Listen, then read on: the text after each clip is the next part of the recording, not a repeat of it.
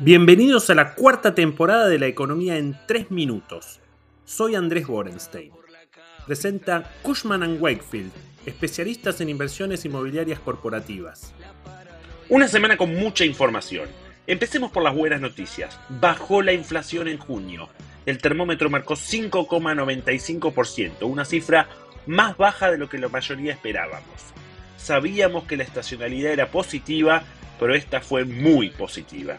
Los precios estacionales crecieron solo 1,8% en el país y 0,4% en el Gran Buenos Aires.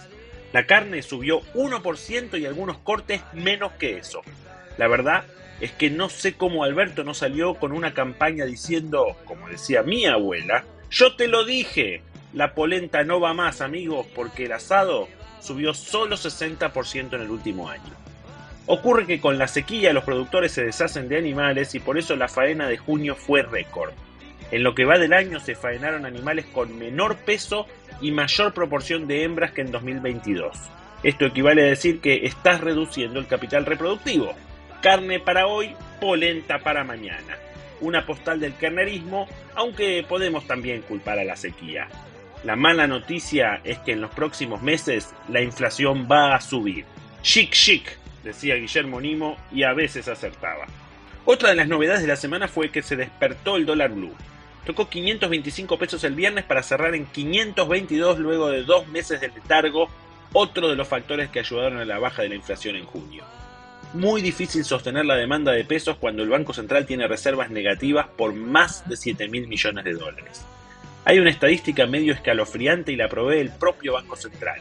En lo que va del 2023 se perdieron más de 18 mil millones de dólares de reservas. Uno diría en este contexto que hasta luce demasiado tranquilo el dólar. Ventajita ya no sabe qué decir. Hace semanas que en cualquier momento sale el acuerdo con el FMI. Y mientras tanto, miente.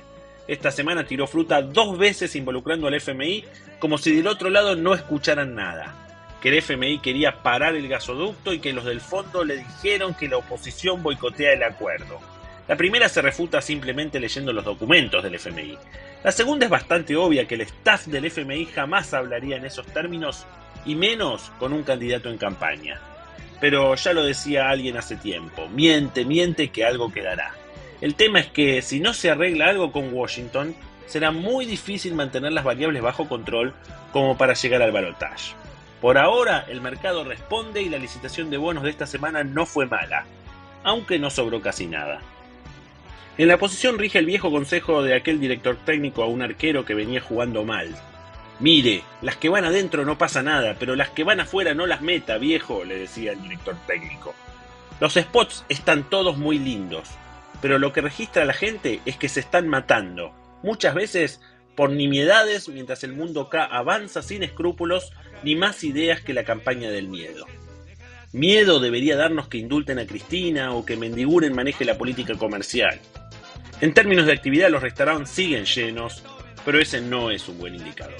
Los restaurantes todavía venden menos que en 2019. En el último año, el sector privado le devolvió a los bancos más de 1,3 billones de pesos.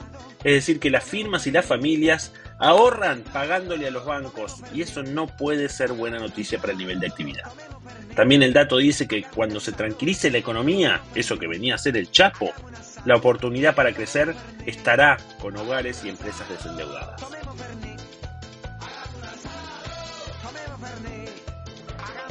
Para esta semana seguiremos el índice de inflación mayorista, el costo de la construcción y los datos del intercambio comercial, todo de junio. Veremos las repercusiones de las elecciones en Santa Fe y seguiremos esta novela turca entre Massa y el FMI porque aguante la ficción. Y no le perderemos pisada a todo lo que ocurre en la oposición. Hasta la semana que viene.